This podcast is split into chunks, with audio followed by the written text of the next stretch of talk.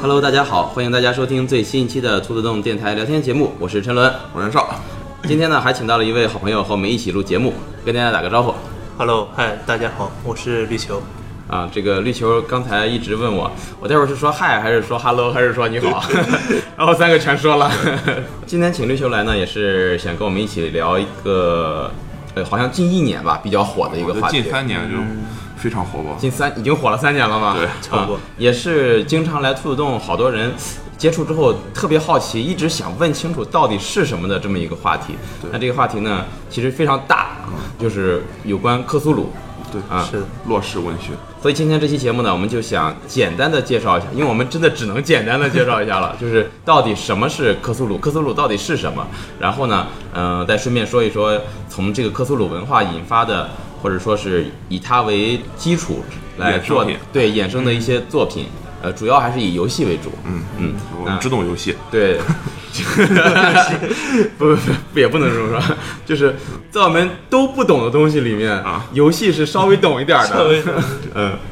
行，那我们就废话不多说，我们就开始。呃，首先先让这个绿球和袁绍啊先给大家简单说一说克苏鲁这个三个字到底是一个什么东西。克苏鲁是什么？我的妈，这个克苏鲁是这。话题太难了，是吧？对，就是是因为我们人类发不出那个音，所以才只能叫克苏鲁。是啊对老子说“吾不知其名，故强名曰道”。嗯，对，这个克苏鲁就是，哎，我这么说吧，克苏鲁其实就是二十世纪初美国恐怖科幻小说作家这个洛夫克拉夫特，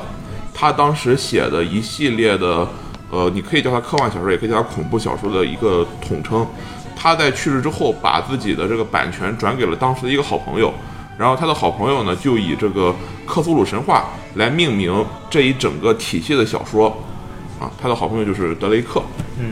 所以说现在就是相当于是克苏鲁神话这个体系的版权是公开状态。啊，对，对因为德雷克把它给这个授权给公众了，进入公众领域，所有人都可以以这个名义去进行再创作。对，所以当说然，德雷克这个人他也是一个怎么说毁誉参半的人吧，啊哦他给之前就是非常混沌的那些这个邪神加了各种各样的属性，对，呃，然后指定他们就像按五行排布，每个人还就有相生相克。 好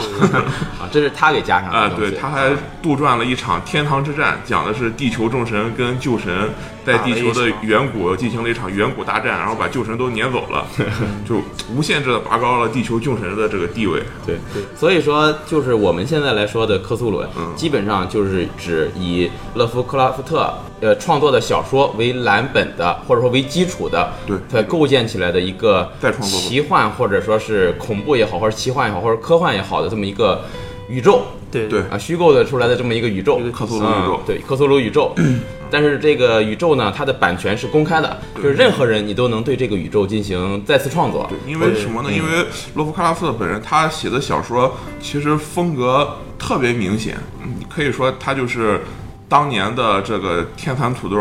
好像啊，虽然他的名气在当时并没有这个现在网络小说那种流派开创者这么大，但是他确实是就是套路极其深刻，以至于后来每个人在熟悉这种套路之后，他都觉得我也可以自己在这个沿着这个套路继续往前走，对不对？风格非常明显，对，风嗯格非常明显。那克苏鲁这三个字在咱们这个体系当中具体代表什么呢？代表了啊、一个拉莱耶的怎么说呢？ 原来完的了，开被始封印的不说人话 了，开始。啊，其实是这样，它嗯最早应该出现在威士恐怖事件吧？哦，不对，最早就是克苏鲁红吧？就是克苏鲁的呼唤，对就第一本小说，呃，也吧不是第一本，不是第一本嘛？对，只不过是后来人就是给起名，所以叫克苏鲁神话嘛。所以当时这个克苏鲁这个名字呃出现之后，对，呃，其实只是他茫茫这个邪神中的一个。一个对嗯最有代表性最的有一代表个性，的一对个，是当时只创造了这么一个，后来那些邪神大家又慢慢的创造出来的，还是一开始就有不很是多啊一？开始其实还有休格斯啊，比如说休格斯上级之类的哦这些写神，那凤凰山脉里对好像就凤凰山提到脉了里提到休格斯还有了。古老者哦提到的。对，就是当时其实就现在比较耳熟能详的一些神邸或者是下级树丛，就已经比较有几个了。呃还是说一下《疯狂山脉》也是，呃，他写的一部小说，对对嗯，讲而的且是有比较有代表性的一部小说。对，讲的是几个科学家去这个极地探险，对然后发现之前去探险人留下来的各种痕迹，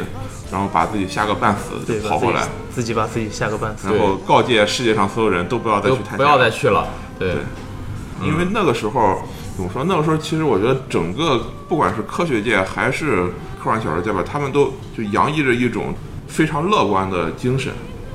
因为我们知道洛克菲勒他写小说是在二十世纪初嘛，嗯在这个一九零零年的时候，当时不有一个物理学家说这个物理学的大厦已经全部落建成，哎，对剩下的就是一些修补工作。对啊，当然他也提到什么两朵小小的乌云，对对对什么黑体辐射，外加那个什么对，这句话可以听我们的人工智能那期节目，我们也提到过。但是实际上，人类真是高兴得太早了，早了得有四五百年吧。嗯，就人类对于这个宇宙的真实，其实当时来讲了解其实是非常非常少的。当然，洛夫克拉夫特他本人就是一个非常老派的一个这个文学家，嗯，他就是一个写小说的，对啊因为当时好像是说他祖辈儿什么的，就是都是一些就搞文学创作的。但是搞得到最后自己嗯饭都没吃上。很穷困潦倒是吧？嗯，毕竟当时他写那种未知的恐惧啊，就这种类型小说，就跟袁绍刚才说的感觉就是不受当众欢哎，，不受当众时欢的人这个心态是对不上的。对，而且当时说白了，还处于一战、二战期间的这个黄金时嗯代，对吧？科技日新月异，发展速度贼快。当时人们是觉得我们其实是处在一个这个不停开阔、不停发展的这么一个阶段，所以说，在这个科苏鲁小说之后，过了没多少年吧，就是二战那个阶段，就是科幻小说界实际是进入了这个黄金时代。嗯，就是那种像《星船散兵》啊那种那种小说流行的比较厉害，就描述了这个人类这个无畏的探索整个星空的那种精神。行，那你说的还是有点远，我们再说回来吧。还是呃，两位还是给大家简单介绍一下科苏鲁这个世界的一些基本的构成，或者说是它的一些基础的设置。这个介绍克苏鲁，其实我觉得还是一个挺难的工作，啊因为这个体系，也不是说因为这体系怎么着，是我是觉得如果我们要介绍克苏鲁的话，首先面临一个问题就是，我们说了这个东西，它就没有这么有趣了。嗯，啊， 因为在对在这个科苏鲁的故事中，一个很大特点就是你有可能自始至终都不知道，哎，你面对的是长什么样？到底是什么？不知道这个其写实的到底这也是最近几年的这个恐怖电影啊，就是恐怖题材的其他创作，他们所遵循一个原则，就是自始至终都不跟你说你是怎么没的，对对啊其对，实未知还是最可怕的嘛，对吧？？所以现在那种像泰国恐怖片什么的，就可能自始至终你都不知道自己被一个什么东西盯上了，到最后你也可能懵懵懂懂的。那现在想这个。勒夫克拉夫特还是挺有这种创作的天赋的，但是你你现在再去看他的小说的话，你就不会感受到就有多深的恐。当然，如果你仔细琢磨一下，可能会觉得，哎，这东西可能比你想象中要深。但是说像那个我们想从洛夫克拉夫小说中获得阅读恐怖小说体验的话，还是挺难的。嗯我们可以把它当做一个怪谈文学去看，但是很难把它当做一个恐怖文学去看。我觉得是他的小说，就是你如果只是看，就是当做就是快餐文化，嗯那闲暇的时候去看，体会不到多大的这种东西。你就是看一这遍种没感觉嗯得琢磨，你知道吗？越琢磨你就觉得越想对，越想越，哎呦，就瘆得慌， 就是这种感觉。哎这这想他也不觉得，还是那他到底说的是一个什么事儿 呢？洛夫克拉夫特的小说，它当然是分很多，每一个其实都讲了某某一种故事吧。嗯，呃，在他的宇宙之中呢，首先可以明确一点，就是人类其实只是写出了，就是说在他的小说中的这个剧情中的人类，只是把他们所看到、所理解的东西写了出来。因为洛夫克拉夫特特别喜欢的一种写作方式就是用书信体，就把这个、把自己的小说假装成是别人一个人写写给另一个人的一封信，嗯对对对或者是一个人在这个自己疯掉之前写的日记最后哎写下来的一份这个笔记，嗯，所以呢，他不会把所有的东西就是明摆着全部摊开呈现在读者面前，嗯啊，只会说这个剧中人我所看到的东西。然后呢，在这个宇宙之中呢，最上位的这个神吧，我们管它叫这个创造者或者什么，就老子说那个道，那东西在他这个宇宙中叫什么呢？就叫阿萨托斯， A 总对 A 总，上去嗯啊、他是被称为这个盲目痴语之神，嗯，就是说他既看不见也没有智力，其实并不是看不见也没有智力，而是因为他太强大了，既不需要看见也不需要智力，它就是整个宇宙，哦就是也可以理解这么理解，对哦它就是整个宇宙。你如果实在不能理解的话，你可以把它想象成老子那个道，就真的是老子说我不理不知道我怎么去命名这个东西，我就把它称作是道。嗯他创造了一切，最后又都归为他。嗯，在洛夫克拉夫的小说之中嗯呢，阿萨托斯呢就存在于宇宙的中心，然后呢有无数个这个扭曲的这个吹笛人，吹着这个单调乏味的这个音乐，还有无数敲鼓人，对哎，吹着乐 团，对，敲着这个非常这个沉闷的这个鼓点儿。为他们在干什么呢？他们在给阿萨托斯催眠，对，就不让他醒 来不。能让他醒过来。对，因为他啊说阿萨托斯只要一睁眼，这个宇宙就会毁灭。嗯，阿萨托斯之下呢，就是另外的这几个神明，其中一个呢就叫做尤格索托斯，托斯啊，他就是门之神，也是法术之神，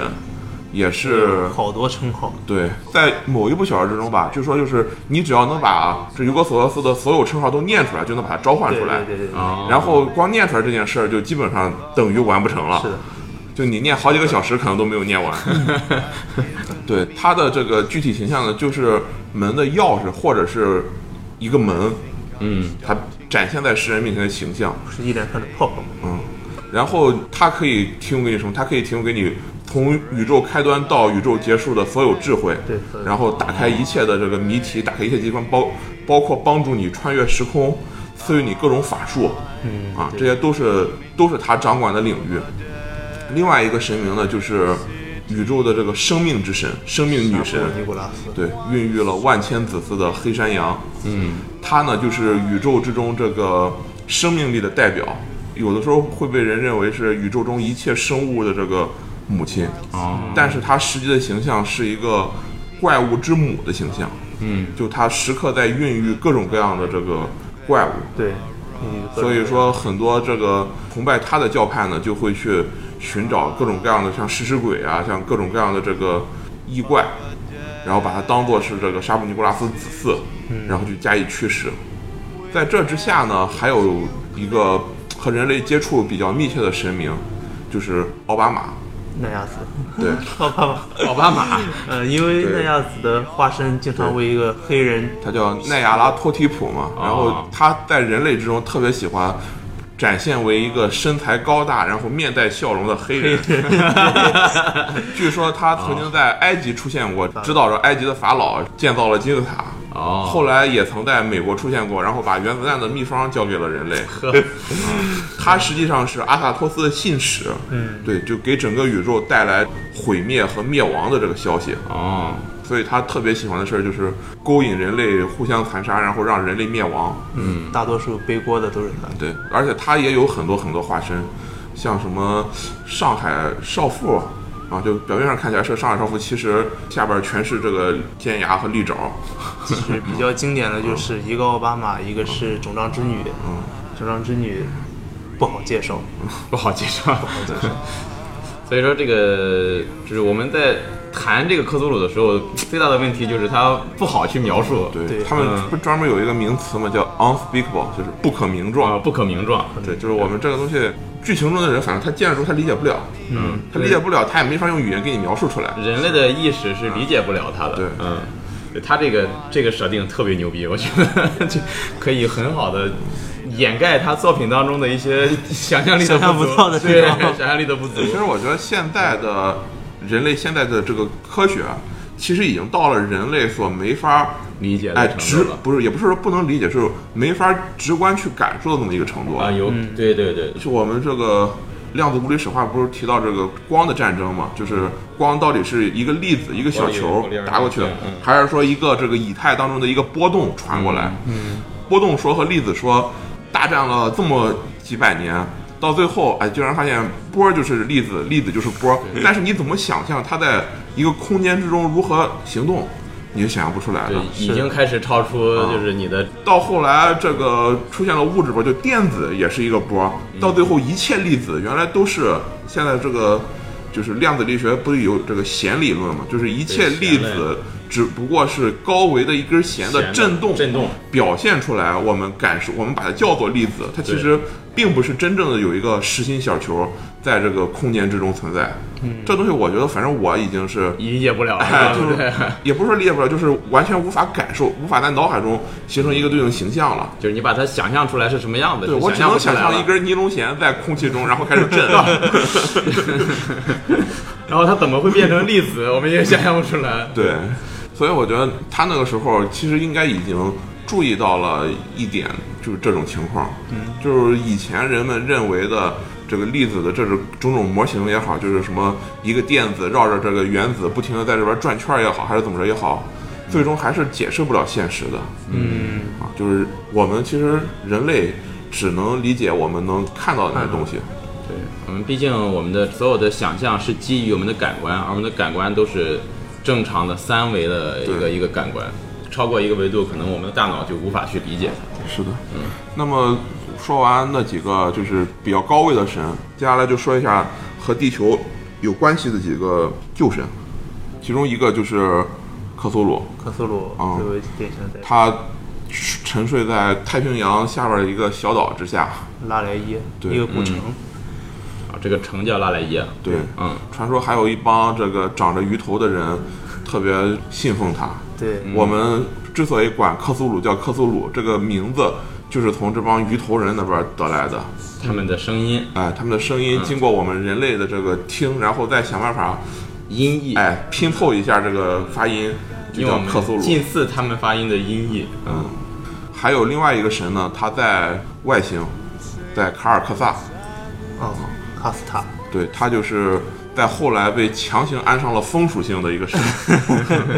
在他最早的时候，他其实他其实并不是洛斯卡拉夫特原创的一个神灵，嗯，而是应该是钱伯斯吧，就是在之前写过一个这个小说叫《黄衣之王》。啊火焰之王，啊，讲的其实是怎么说呢？就是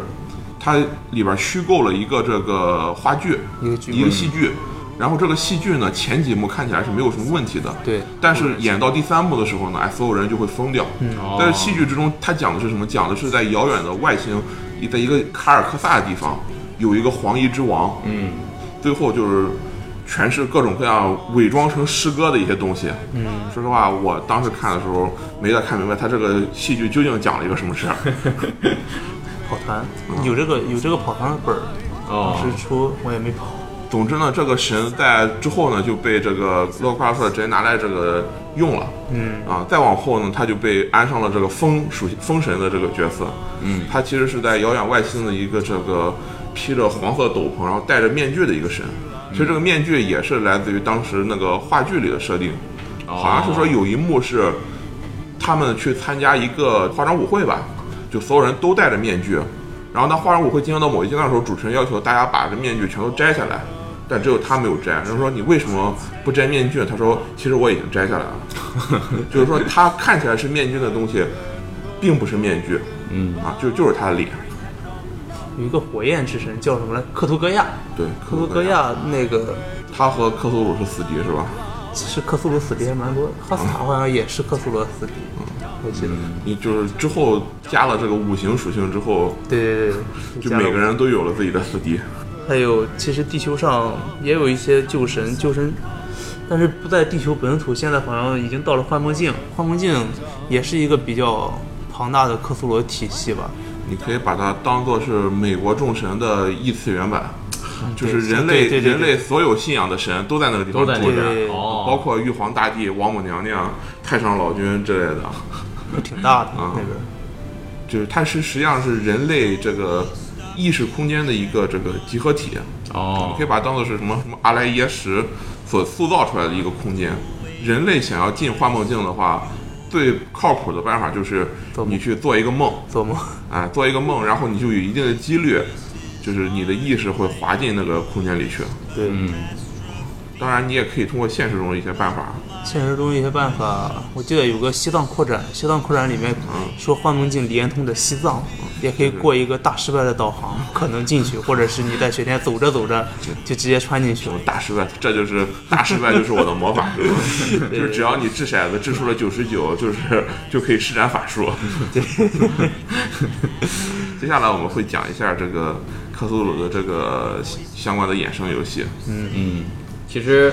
克苏鲁从他创作了之后，对整个各种各样的艺术吧，嗯，都产生了巨大的影响。嗯因为我在这之前，就是人们对就对如何产生恐怖，其实还是不是特别明晰的。我们现在去看以前的那些哥特小说啊或者是志怪小说啊，它其实有的时候是想给你恐怖，但是他不知道怎么去描述这个事儿。嗯但到克苏鲁就是洛哈克勒之后呢，人们就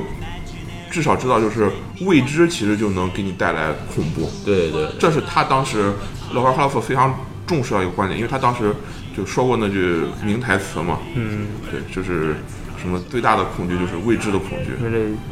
然后最深刻的感情就是恐惧，这对最古老的情绪，最古老而又最强烈的情绪，即是恐惧。对，最大的恐惧就是未知。其实你像从他这个体系之后受他影响的这个各种各样的，包括这个创作者，嗯，史蒂芬金就受他很影响很大，包括这个、呃漫画家这个伊藤润二，嗯伊藤润二，对，你可以，以从他的漫画里看出很多这种，呃，他创作的作品。我觉得尼尔盖曼也受他影响很大吧？对，尼尔盖曼不还专门写过一篇致敬他的短篇小说嘛，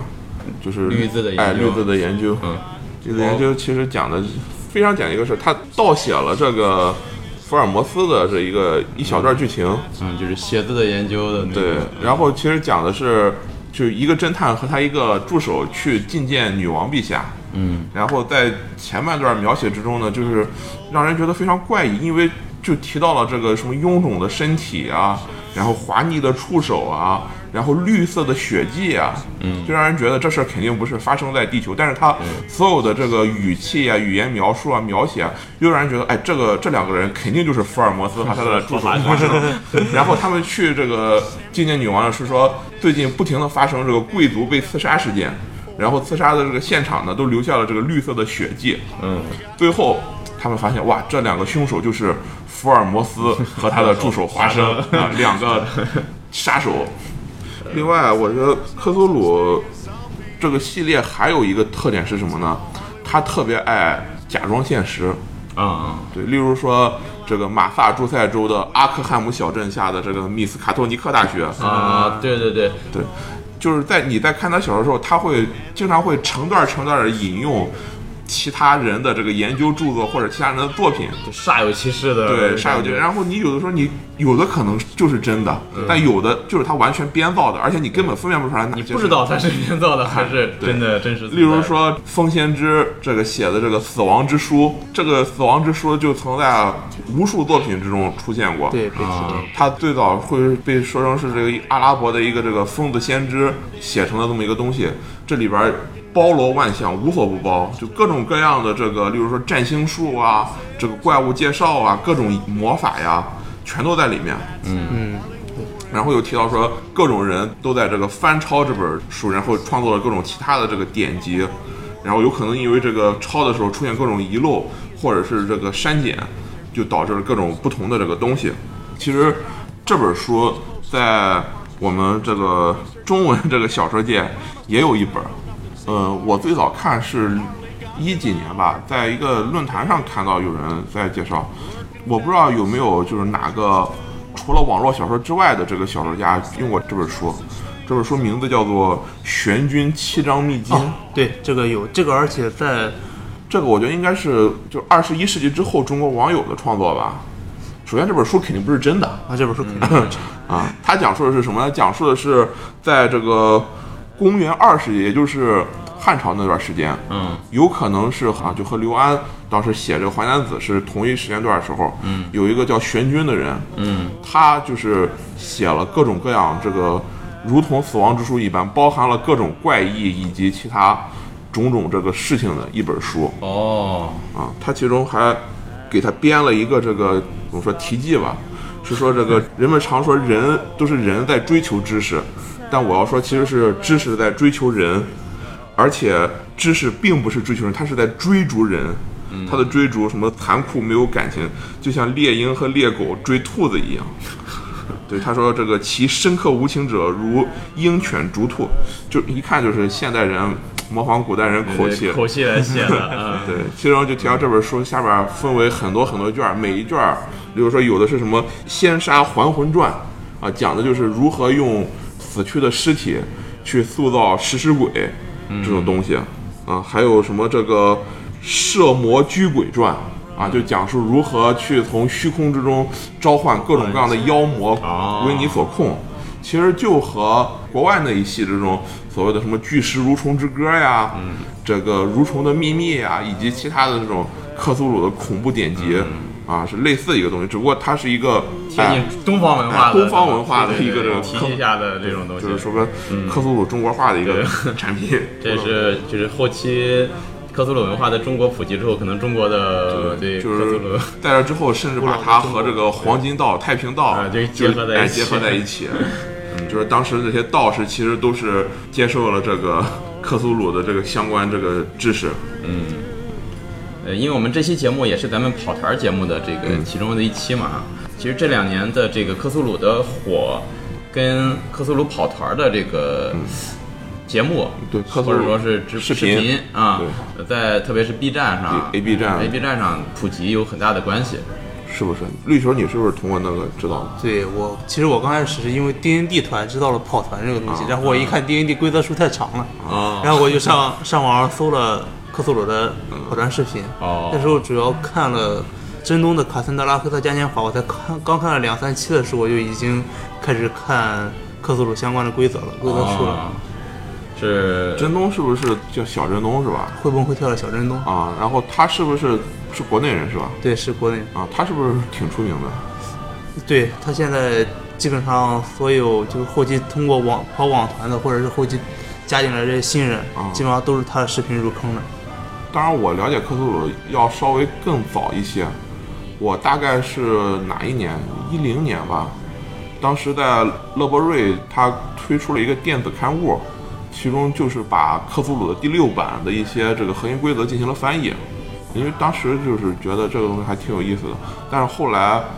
在我真正要跑团的时候，人就告诉我千万不要看勒伯瑞的那个啊为那个什么， 因为第一就是它翻译质量就没有经过完整校对，哦，第二个是我们现在已经跑第七版规是则第了，七版了，对其实也有六版啊，七版比较多。 现在最新的就是第七版了第七对，版。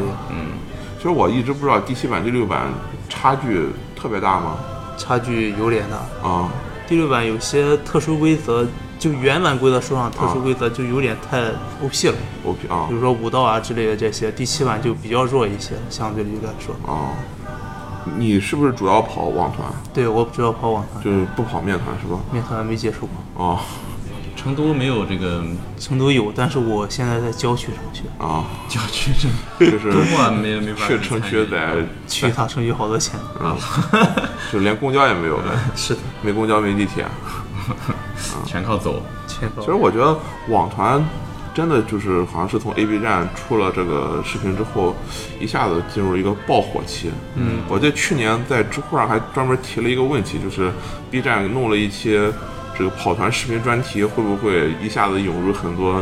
萌新？主要是现在暑假一来，就是涌入了大量高三学生和初三学生比较 多。其实就在去年兔子洞开到一半的时候，不还来了两个高中生说想跑克苏鲁团？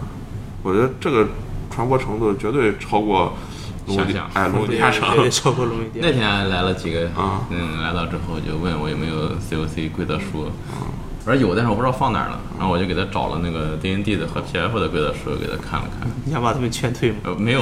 他们说哎，你看他们连说 PRP 哎都说也可以吧，看一看，嗯，他们也知道呃什么三版啊啊，，三点翻五就是知道版本啊，是知道版本儿啊，知道版本儿，我觉得最起码是做过功课的，嗯嗯，就让他们看了一下，因为就在录这期节目之前，在这个网上看了一下这个关于最近网团的一些事儿，我发现网团现在好像是正处于一场这个百分战争，哎互联网没战有争硝这烟种的战争。嗯，就是具怎体么是哪哪两方啊？怎么说呢，就是。一波是在就是新人涌入或者是视频化之前的那些老团员吧，哦就他们就是怎么说，你可以说是原教旨，我我说原教旨会不会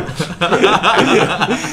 他们是就是属于一种什么，就是比较 old school 的那种跑男化，他们认为就是扮演以及对这个克苏鲁氛围的追求是比较重要。他们重要的因为他们。就是老人一般留下都比较多嘛，他们觉得如果你想跑一个就是比较戏谑或者是比较欢脱的团，你可以使用其他规则。嗯，克苏鲁其实不是特别适合呃比较戏就是比较戏，因为它在规则上对这东西没有什么特别的支持。嗯，啊，如果你去跑一个一些轻规则的一些这个跑团的话，它其实有的时候它就是鼓励你去进行这个一些比较有意思的这种尝试的。例如老谢他曾经讲过，就是